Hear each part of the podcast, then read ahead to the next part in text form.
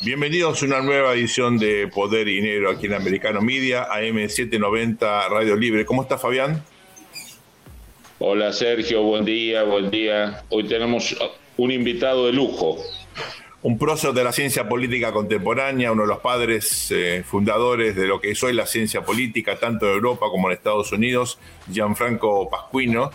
Eh, cuando yo dejé la historia para ingresar a la ciencia política, lo primero que hice fue comprarme el diccionario de ciencia política y así lo conocí a Gianfranco, estamos hablando de 35 años atrás, así que me viene acompañando en mi formación desde ese momento. Muchas gracias por estar con nosotros y gracias Gianfranco por enseñarnos lo que es la ciencia política. Tiene un libro reciente, una autobiografía que es muy, muy recomendable, después la vamos a mostrar si tiene el libro a mano. Eh, Fabián, eh, Gianfranco, se acaba un 2022 que fue un año lleno de sorpresas y eh, de shocks, ¿no? Eh, por la guerra en Ucrania, por el impacto que ha tenido en términos de inflación, crisis energética, cómo esto implicó un reacomodamiento del sistema internacional. Nos encantaría, San Franco, tener un panorama suyo de cómo eh, analiza este año y qué perspectivas hacia 2023 usted está priorizando estos días. La perspectiva que pertenece al mundo es una perspectiva muy complicada porque hay muchas variables. Hmm. Es decir, la variable de la guerra, de la agresión rusa a la Ucrania es una variable muy importante. Creo que los rusos no tienen bastante recursos eh, para terminar la guerra con una victoria, entonces eh, eh, quieren probablemente negociar, pero no saben cómo empezar las negociaciones hay un seguro desafío que va a ser permanente, ese desafío energético de la energía, es decir, que Europa necesita energía, puede ser que no, no quiere más energía de la, de la Rusia, pero necesita energía. Hay un tercer desafío que es cómo construir una, una Europa, como dicen en, en Europa, más estrecha, es decir, cómo colaborar entre los 27 estados. Y hoy hay otros estados que quieren ah, obtener la adhesión a la Europa, lo que es importante, porque es un homenaje a lo que Europa ha construido y lo que Europa, la Unión Europea puede construir. Los, eh, los estados que, que, quieren entrar en, en Europa piensan que la Europa puede garantizar la, la, la paz entre ellos, eso es importante. Y después hay un desafío que va a continuar, es el, desafío de la pandemia, porque los, los chinos no, no, no nos eh, dicen lo que, lo que eh, ocurre verdaderamente en China. Es, eso es la superioridad de, de, las democracias sobre los regímenes no democráticos, autoritarios o totalitarios, la transparencia. No hay transparencia en China, entonces las decisiones colectivas no, no, no, respetan algunas reglas y no sabemos verdaderamente cómo es la situación en China. Eh, entonces, entonces debemos decir que las democracias son superiores a las, a las no democracias porque informan los ciudadanos, obtienen informaciones, pueden reaccionar de una manera muy rápida. Gianfranco, eh, una de las hipótesis centrales de Putin obviamente era ganar la guerra rápido, que no pasó. Y la segunda hipótesis, cuando ya vio que la guerra no venía bien, era que los costos de la energía aumentaran los litigios de la sociedad con la dirigencia política europea, los países europeos entre sí. A 11 meses de la agresión rusa, lo que vemos es que hay un gobierno en Italia más antirruso, hay un Macron que envía armas eh, de manera más acelerada a Ucrania, una Alemania que manda más armas, una Gran Bretaña que sigue con la política pro-ucraniana de, Johnson. Eh, o sea, una Europa que ha respondido mucho mejor de lo que se esperaba, o al menos de lo que se esperaba en Moscú. No sé cuál es su visión. Sí, porque los comentadores eh, estaban muy pesimistas. Yo creo que fue un pesimismo no particularmente informado, no bien informado. Europa tiene los recursos, tiene la voluntad, tiene la, la, idea de construir un futuro mejor, entonces los estados colaboran cuando es necesario. Y si hay un desafío, colaboran más. Entonces, eso es la situación, como decir, estructural. podemos colaborar contra los desafíos. Segundo elemento que me parece muy importante es que Europa aprende, es decir, aprende de los errores y produce, en consecuencia, produce políticas mejores. Eso es importante, en, la ingeniería es muy importante. Y tercero, los europeos han comprendido que la, agresión rusa a, la Ucrania no es solamente a la Ucrania, es agresión rusa a la, Unión Europea también, al occidente, si puedo decir así, al occidente. Eh, Putin intenta obtener una victoria porque es bastante débil al, interior de, la Rusia, entonces necesita algo que puede decir es mi éxito, mi éxito es con, conquistar la, Ucrania. Eso no puede, no puede obtener. Gianfranco, en ese contexto, Europa hace ya unos pocos días, ¿no? Incorporó a, Croacia al euro. ¿eh? Es algo que es simbólico porque, bueno, eh, eh, hacía ya bastante que un país no se incorporaba a la zona del euro. Y, la pregunta es, ¿el euro como moneda que se devaluó significativamente, ¿no? En el contexto de, de la guerra, ¿tiene chance de volver a ser una moneda fuerte como lo era antes? Eh, la, unión monetaria está tan sólida como la idea de Europa que evidentemente salió fortalecida de, la guerra? No, creo que, creo que el euro es una moneda bastante fuerte. No debe ser más fuerte porque debemos, eh, eh, ¿cómo puedo decir? Desafiar a los Estados Unidos. Entonces, no debe ser más fuerte que el, dólar porque otra vez las importaciones y las exportaciones van, a eh, subir van, van a eh, sufrir consecuencias negativas. Pero el euro es un elemento de estabilidad monetaria en Europa, es un elemento de estabilidad de los precios. Tenemos un problema de inflación hoy en Europa que va, puede, puede ser terminada el crecimiento de la inflación, pero es un problema pero la mayoría de, los estados aceptan el euro, y utilizan el euro, y los que quieren adherir a la Unión Europea van a aceptar el euro también, porque es la estabilidad monetaria de su país. entonces, eso es algo necesario.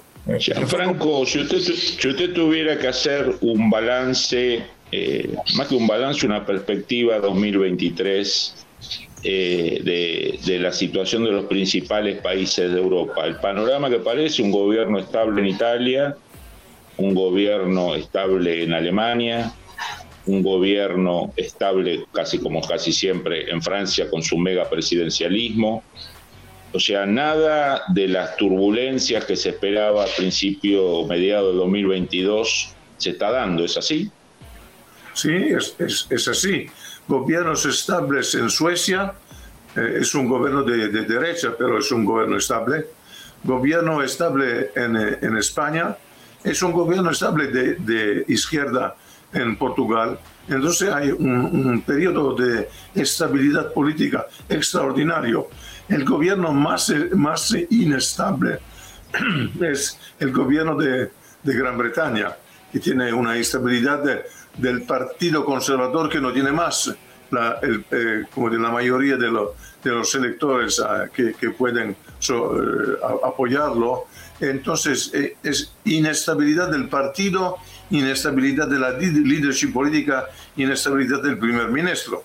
Entonces, el problema es Gran Bretaña, pero Gran Bretaña tiene muchos recursos, yo diría recursos de tipo intelectuales, recursos de, historia, de tradición, entonces eh, los gobiernos son inestables, pero la, la, la, situación en, general es una situación estable. Entonces, la Gran Bretaña no es, eh, como dirían los franceses, el hombre malade eh, de Europa. No es, no es así. Es un problema, es un problemito, yo diría, más que un problema. Gianfranco, no solamente Europa parece fortalecida, sino también la OTAN, ¿verdad? Eh, como consecuencia de la guerra, una OTAN que tal vez estaba con pocos focos o con disputas internas de, respecto de su misión y ahora surge fortalecida y con eh, un horizonte tal vez eh, más ambicioso de acá a futuro, ¿verdad? Sí, es verdad. porque los estados que quieran adherir a la Unión Europea quieren adherir a la OTAN también. Entonces la OTAN va a ser más, más importante en el futuro. Y sabemos que hoy es que es necesario haber una, una fuerza militar, eh, una, una, armada, si puedo decir así, es necesaria. Es una, una armada europea, no podemos eh, siempre apoyarnos a los Estados Unidos. Eso es importante porque que dos países como, como, la, como la Finlandia y la Suecia sean parte de, la OTAN es muy importante. Los mm. países del, Báltico van a, van a aceptar la OTAN también. Entonces sí, eso es un cambio importante que va, va a continuar en el tiempo. Gianfranco, le pido por favor un poquito de paciencia, vamos a una muy breve pausa ahora y volvemos en unos instantes con más poder y dinero aquí en Americano Media, AM790 Radio Libre, no se vayan.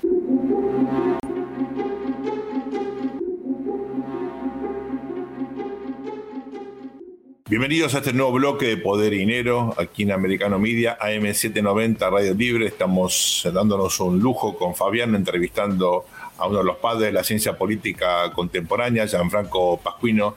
Gianfranco, habiendo analizado Europa, eh, las consecuencias de la guerra, la eh, nueva situación de la OTAN, nos gustaría eh, tener su visión respecto de Estados Unidos unas elecciones que, bueno, muchos han sorprendido con una performance mejor eh, a la esperada por parte del Partido Demócrata, no solamente en el Senado, también en, la Cámara de Representantes. Ahora tenemos una situación de puja por el liderazgo dentro del propio eh, Partido Republicano, no solamente en términos de candidaturas presidenciales, también justamente en la Cámara de Representantes. ¿Cuál es su evaluación de la política norteamericana de estos días? No, la política norteamericana no es estable, tiene muchos problemas. La democracia americana, las estructuras de la democracia americana tienen problemas. Hoy lo sabemos. Sabemos que la, Corte Constitucional tiene demasiados poderes, eso es un problema. Sabemos que el gobierno dividido, es decir, la situación en la cual el presidente no tiene la mayoría en los, las dos cámaras, Senado y Cámara de los Representantes, va a ser un problema. Sabemos que hay una polarización entre los demócratas que son hoy de centro izquierda y los republicanos, que muchos de los cuales son de extrema derecha. Es la extrema derecha, es decir, 20 representantes que, intentan eh, eh, impedir la elección del, del, de los speakers de la Cámara de los Representantes, algo que eh, ocurrió, ocurrió, yo creo, más que 100 años atrás. Entonces, eso es un problema. Es un problema no solamente de los republicanos, es un problema del modelo de gobierno de los Estados Unidos. En ese Franco, si, tuviéramos que hacer un ejercicio eh, de fanta política, ¿no? Esa palabra maravillosa que aprendí en Italia. Eh, ¿Qué, ¿Cómo ve el panorama de los dos partidos con vistas a las elecciones? Porque el, manual diría que Trump va, que Biden va, eh, un enfrentamiento de octogenarios sería interesante para la ciencia política, eh, pero ¿cómo, ¿cuál es el escenario que usted ve? Eh, ¿Liderazgos emergentes? Un, un Biden que se baja? ¿Unas primarias donde algún demócrata desafía a Biden? Un rubio, eh, digamos que es una interna republicana intensa con varios candidatos. ¿Cómo lo, veré, cómo lo ve usted? Hoy, hoy no hay un, candidato o, una candidata eh, que, de, como puedo decir, muy visible, eh, que se destacan de los otros. Entonces va a ser un problema. Las primarias van a ser eh, verdaderamente la herramienta a través de la cual es posible eh, eh, escoger un candidato, un candidato mejor. generalmente, si la, si la política de los Estados Unidos fuera como, como en el pasado, la, la candidata debería ser la, la vicepresidente Kamala Harris. Pero no, no, es una figura que no ha como puedo decir, obtenido mucha visibilidad, eh, ha, hecho algunos errores El, jefe de los senadores, eh, Schumer, el senador de, de New York, es un hombre que, que, que, yo aprecio personalmente, pero que no tiene carisma. No, no, hay hoy hay un problema de leadership en, en, general en los Estados Unidos, hay un problema de leadership en general en Europa también. Eh, yo no sé si ustedes piensan que hay un problema de leadership en Argentina, creo que sí. Eh, probablemente el líder más visible de América Latina es Lula, un hombre de más de 60 años, la tercera vez presidente de la República. Hay un problema en general de leadership. Eh, los Estados Unidos tienen un problema, pero la, la transmisión se intitula Poder y Dinero. Poder y Dinero hay un problema de dinero en los Estados Unidos también. El dinero puede, puede construir victorias electorales, eh, eh, puede proyectar algunos candidatos a la, a la, escena de la política de los Estados Unidos. Hoy, pero yo, yo creo que puedo decir que no, no veo ningún candidato con, con carisma, con visibilidad, con uh, habilidad de, de obtener de, votos, votos personales. Uno de los temas que más interesa, creo yo, eh, cuando uno mira a los Estados Unidos desde afuera, es la enorme polarización o la guerra cultural, estas visiones del mundo absolutamente contrapuestas que predominan. Los medios de comunicación las exageran, pero están en el liderazgo, ¿no? Eh, uno escucha versiones en Washington y más allá eh, sobre el sistema electoral, sobre la transparencia, sobre distintos aspectos de la política y de la economía del país y la verdad que parecen eh, mundos totalmente disociados. Eh, ¿Cómo puede funcionar la democracia, Gianfranco, con estas cosmovisiones tan opuestas? ¿Hay, hay formas de superar? Eh, hemos visto mecanismos en Europa de democracia consociacional que pudo, que fueron capaces de superar divisiones hasta guerras civiles, ¿no? Eh, ¿Cómo puede pensarse un sistema político dada esta división cultural que cruza la sociedad norteamericana? Es muy difícil, muy difícil. Podemos esperar que dos elementos ah, aparezcan y funcionen.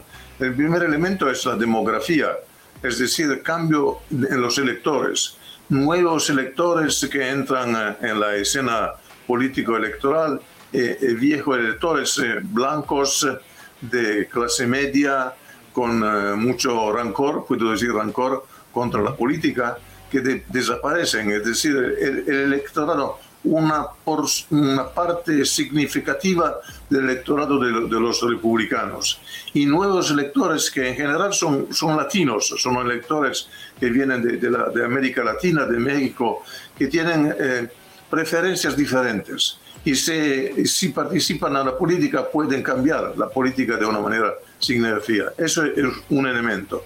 El segundo elemento es, sería la, la movilización cultural del, del, centro izquierda de los Estados Unidos, es decir, la movilización cultural eh, eh, como sobre elementos que sean, que, que, que, sean importantes como la identidad de los electores, como la, los derechos de los electores, porque en algunos estados los republicanos intentan reducir el derecho electoral. Entonces, algunos cambios que, son, si la palabra es, es, español, incremental, pero eso necesita, necesita tiempo y, no hay bastante tiempo hoy hasta las elecciones presidenciales del, del 2024, pero algunos cambios. Eh, la conclusión sería que los demócratas tienen en verdad una mayoría natural, pero no saben cómo, cómo, uh, decir, no obligar, pero convencer los electores a, votar. Si convencen a los electores, los, los demócratas pueden vencer. Pero no hay un partido demócrata, hay candidatos democráticos. Entonces el problema es que algunos candidatos no quieren movilizar porque ganan ganan hoy como, como la situación es hoy, entonces no, no quieren crear problemas. Y otros candidatos se intentan movilizar, pero eh, eh, no, no, hay, como, como he dicho, candidatos particularmente eh, visibles, capaces, dinámicos. Entonces, es, pero el cambio va, va, va, a aparecer si aparece un líder democrático de, de, de un cierto carisma. Fabián. Gianfranco, eh, hace poco tiempo estaba escuchando un muy interesante informe del LIMES, un centro de estudios de geopolítica de Italia, eh, donde hacían unos estudios demográficos de una nueva tendencia que son matrimonios mixtos latino-WASP, ¿no? Eh, de manera creciente, y que el derivado de esos matrimonios era un votante más tendiente hacia posturas conservadoras, religiosas y hasta deportación de armas. Unas estadísticas mostraban en el boom de la compra de armas por parte de las segundas generaciones de latinos. Eh, ¿Usted ve un proceso parecido? Porque lo que nos enseñaron siempre a nosotros eh, es el tema del latino vota demócrata. Y ese informe del IMES ponía una duda sobre eso. No, la, mayoría de los latinos continúan votar demócratas, pero hay, hay situaciones en las cuales no, es eh, ser latino o no latino, donde viven los latinos. Los latinos en algunas eh, regiones, como estados, como por ejemplo Florida, eh, son bastante conservadores porque son los latinos de Cuba, entonces son conservadores. Los latinos en Arizona, por ejemplo, son bastante progresistas. Eh, entonces, no es solamente es latino o no, pero dónde vives, eh, con quiénes hablan, eh, cuáles son los proyectos de vida. En California, en Arizona, los latinos son bastante progresistas.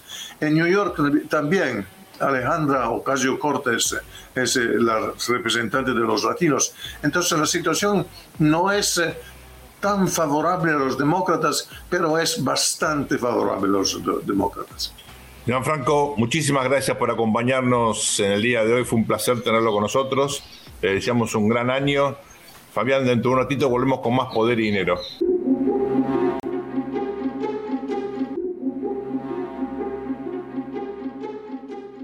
Bienvenidos a un nuevo bloque de Poder y Dinero aquí en Americano Media, M790 Radio Libre. Fabián, tenemos a nuestro amigo Hugo Hacha para que nos cuente qué está pasando en Bolivia. Es una de las grandes crisis eh, en la región. Terminó el año eh, ya con crisis, empieza con una solución, una, situación no, no clara. Hugo, un placer tenerte con nosotros. ¿Cómo estás? Gracias, Hugo, gracias por tu presencia. Siempre te llamamos por los temas de seguridad de la región, sabemos tu conocimiento de todo lo que pasa en el hemisferio, pero lo de Bolivia hoy quema, ¿no? Y bueno, quema porque em, va a parecer tal vez un poco fatalista, pero de la resolución de la crisis que se está viviendo hoy eh, se van a derivar efectos para todo el hemisferio y van a tener repercusiones más allá del eh, límite de nuestra América. Explícanos por qué, por favor, Hugo. Eh, sí, claro que sí. Eh, a ver, solamente en, en, inmediato, ya habíamos mencionado en anteriores conversaciones este proceso que es el mismo proceso de Evo Morales. Hay, que llamarse a reflexión. Hay gente que dice, no, pero, pero Arce, eh, otro aspecto, una elección democrática. Lo único que hubo de democrático fue el proceso que llevó a cabo Yanine Áñez, irónicamente, en la cárcel, para llevar a Arce a ser hoy día el presidente de Bolivia. Aquí viene la primera gran falacia.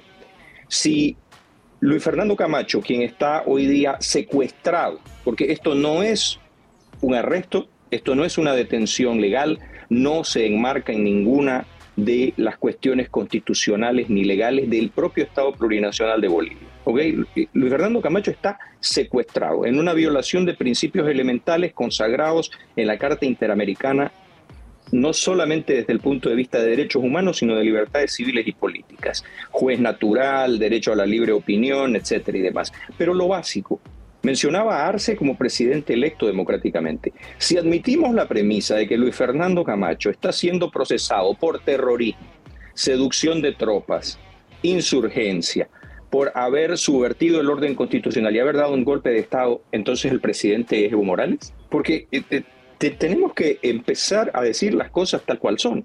Eh, entonces, el señor Arce no es el presidente constitucional de Bolivia. Si admitimos las premisas que su propio aparato de represión pseudo judicial está empleando para perseguir a la disidencia en Bolivia, entonces él no es el presidente. El presidente es Evo Morales y él vendría a ser una especie de usurpador y lo correcto sería la devolución del poder. Este tipo de falacias son las que la comunidad internacional tiene que entender. El segundo aspecto, que es todavía más grave, las dinámicas de la confrontación interna en Bolivia, que también usan esta crisis como una forma de negociar entre sí y a la vez confrontarse entre sí, tienen que ver con el narcotráfico, con mayúsculas, con mayúsculas. La producción de la droga en Bolivia, de acuerdo a las cifras de las propias Naciones Unidas, se ha triplicado y según otras fuentes quintuplicado.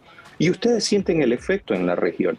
Se siente el efecto desde el punto de vista del norte argentino, del conurbano bonaerense, se siente el efecto en la crisis política en el Perú. Señores, Evo Morales se permite, el que ha usado el tema del terrorismo, del separatismo, eh, de la subversión del orden constitucional, se permite cruzar la frontera del desaguadero, entrar al Perú y plantear la separación del sur del Perú por la vía violenta, al punto de que el propio gobierno de la señora Boluarte, una izquierdista, le estoy hablando desde el punto de vista de las credenciales ideológicas, irreprochable, está hoy día de acuerdo con las bancadas de centro, centro izquierda, centro derecha y la derecha peruana en que es necesario detener a este señor, someterlo a los tribunales peruanos porque está poniendo en riesgo la integridad del Estado peruano y la paz social.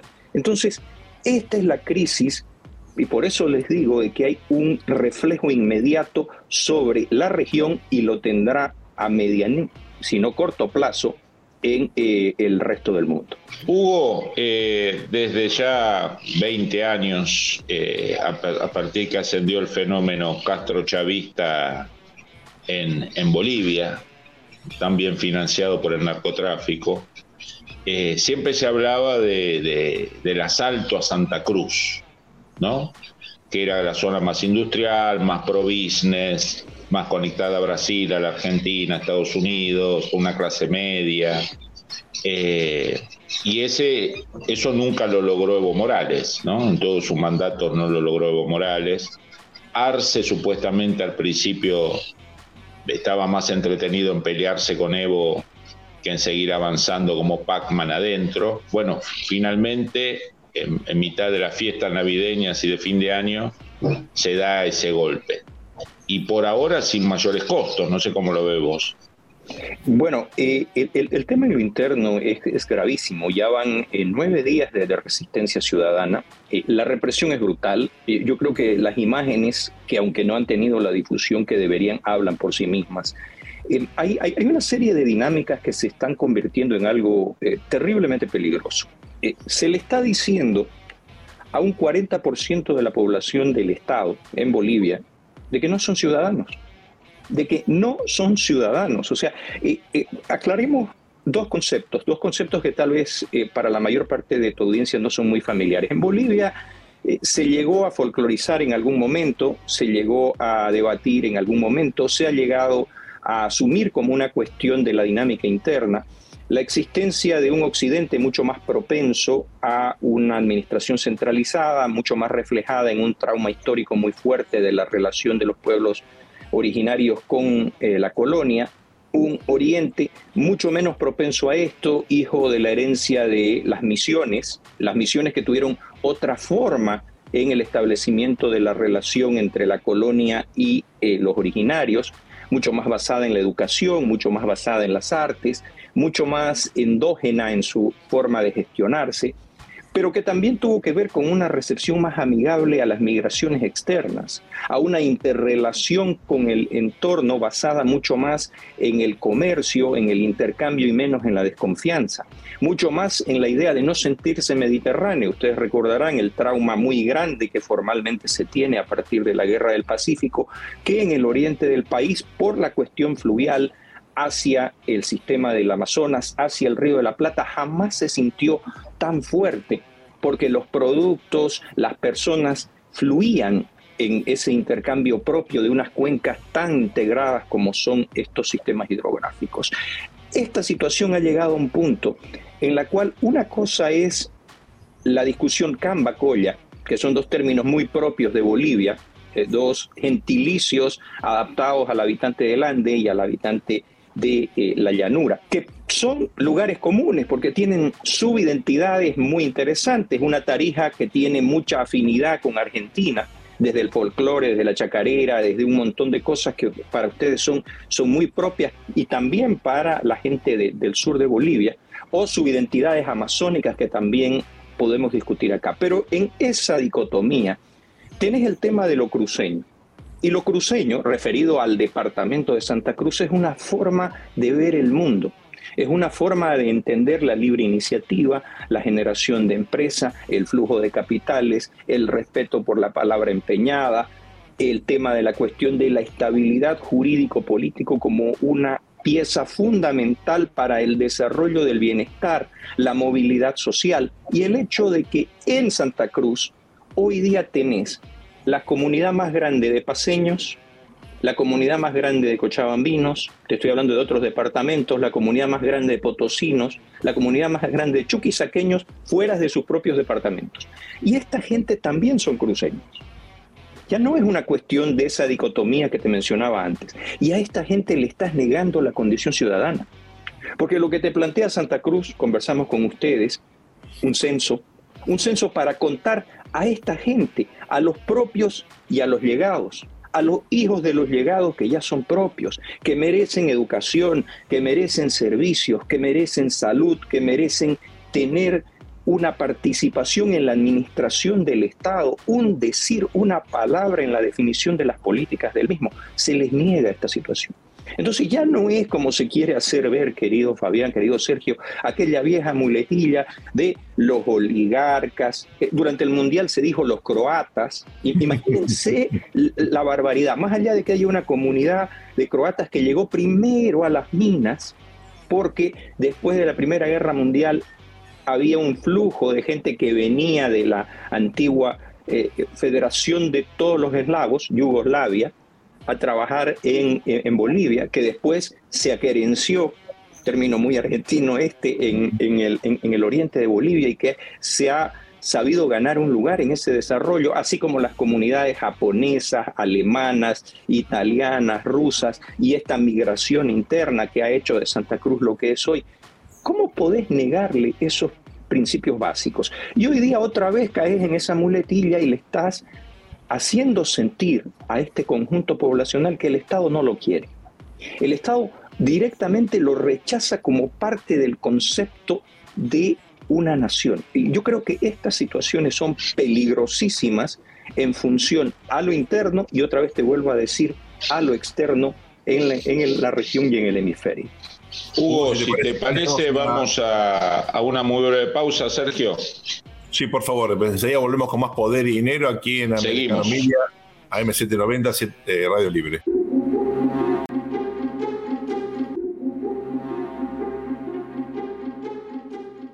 Gracias por acompañarnos. Este es el nuevo bloque de Poder y Dinero aquí en Americano Media. Estamos analizando la situación en Bolivia con nuestro amigo Hugo Hacha, que realmente nos dejó muy sorprendidos en el bloque anterior. Eh, con Fabián supuestamente seguimos las situaciones en la región, supuestamente estamos inmersos en eh, los principales conflictos que definen la agenda de América Latina, hasta que hablamos con gente como Hugo y nos demuestra lo poco que entendemos ah. realmente lo que ocurre. Ahí sentimos que tenemos que volver a la biblioteca, digamos.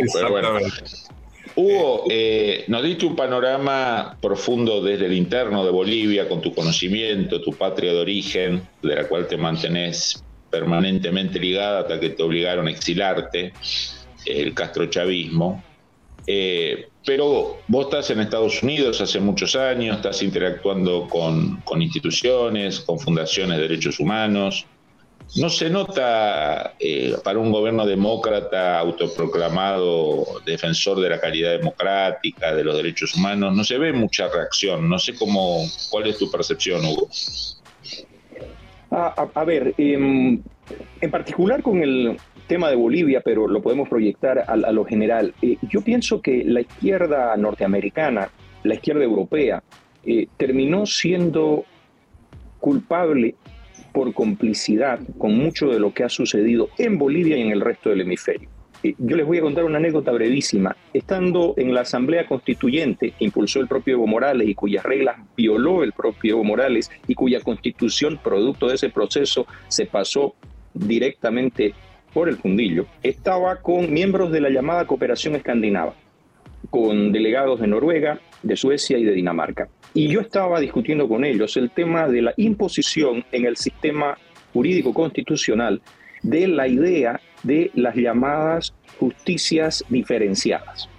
Y ellos argumentaban de que tenía que haber un sistema de justicia dependiente de la condición de los pueblos indígenas, pero además yo les decía de que se creaba en esta constitución minorías con derechos constitucionales diferenciados por origen racial.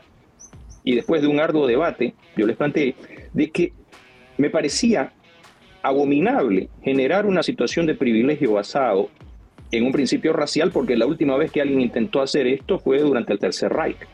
El, silencio el silencio era sepulcral. Y segundo, les decía de que en función a esta justicia diferenciada, esas mismas garantías constitucionales desaparecían porque un individuo podía, merced a la autoidentificación, elegir a qué sistema legal acogerse. En cambio, yo, que en teoría soy, entre comillas, esto es en teoría, yo soy producto de un proceso de mestizaje cultural y en mí conviven el indígena, el español y una serie de corrientes que han hecho a la identidad del boliviano en general. ¿okay? Yo no puedo acudir sino a la justicia formal. Entonces yo puedo ser sometido a castigo físico, puedo ser inclusive asesinado y otro individuo, merced a esta autoidentificación, puede quedar impune porque está acudiendo a lo que él dice es su propia percepción de una justicia. Y la respuesta fue de que ellos tenían el derecho después de 500 años de dominación.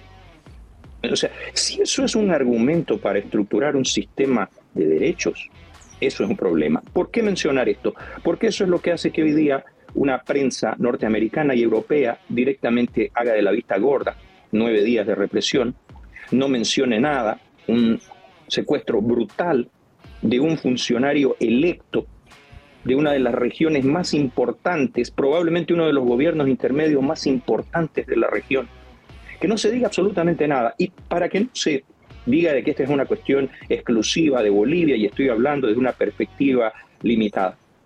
El día de ayer, en todos los medios del mundo, la Organización Mundial de la Salud finalmente decidió reconocer que China lo engañaba con el tema de la estadística del COVID. Finalmente, finalmente se dieron cuenta, finalmente Tedros Adhanom Ghebreyesus despertó una realidad que todos sabíamos que era así desde enero del 2020 finalmente. Sin embargo, hasta ahora nadie dice, y te lo digo, Fabián, Sergio, desde la perspectiva de alguien que siendo director de investigación de la Fundación para los Derechos Humanos en Cuba, nadie te dice que las afamadas misiones médicas cubanas, más allá del tratamiento análogo a esclavitud que tuvieron sus miembros, se dedicaron sostenidamente a la falsificación de estadística médica para justificar su presencia justificar la adquisición de medicinas y equipos médicos que cuando no fabricados en la isla eran intermediados desde otros orígenes y que han afectado y fragilizado todo el sistema interamericano de atención, prevención y control de enfermedades y pandemias. Agregando, Hugo, si me permitís, la cantidad de servicio secreto cubano disfrazado con guardapolvo blanco, ¿no?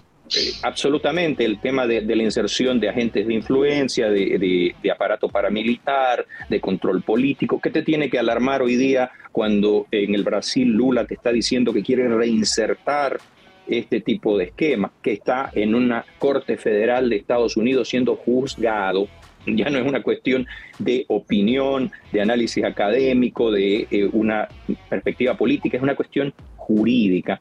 Eh, ¿Por qué mencionarte esto en, relación a Bolivia? Porque estas son las relatividades que te apartan de los absolutos morales. Porque si vamos a ser democráticos, si vamos a ser pro derechos humanos, si vamos a ser garantistas, si vamos a ser defensores acérrimos de las libertades civiles y políticas, nos tiene que preocupar lo que está sucediendo en Bolivia. Nos tiene que preocupar tanto como lo que nos preocupa en relación a esa situación en China, lo que sucedió con Cuba en este hemisferio. Nos tiene que preocupar cómo se viola de una forma u otra todo aquello que se supone caro a esa posición ideológica que en algún momento prohijó, apadrinó y justificó la inserción de estos procesos en nuestra América.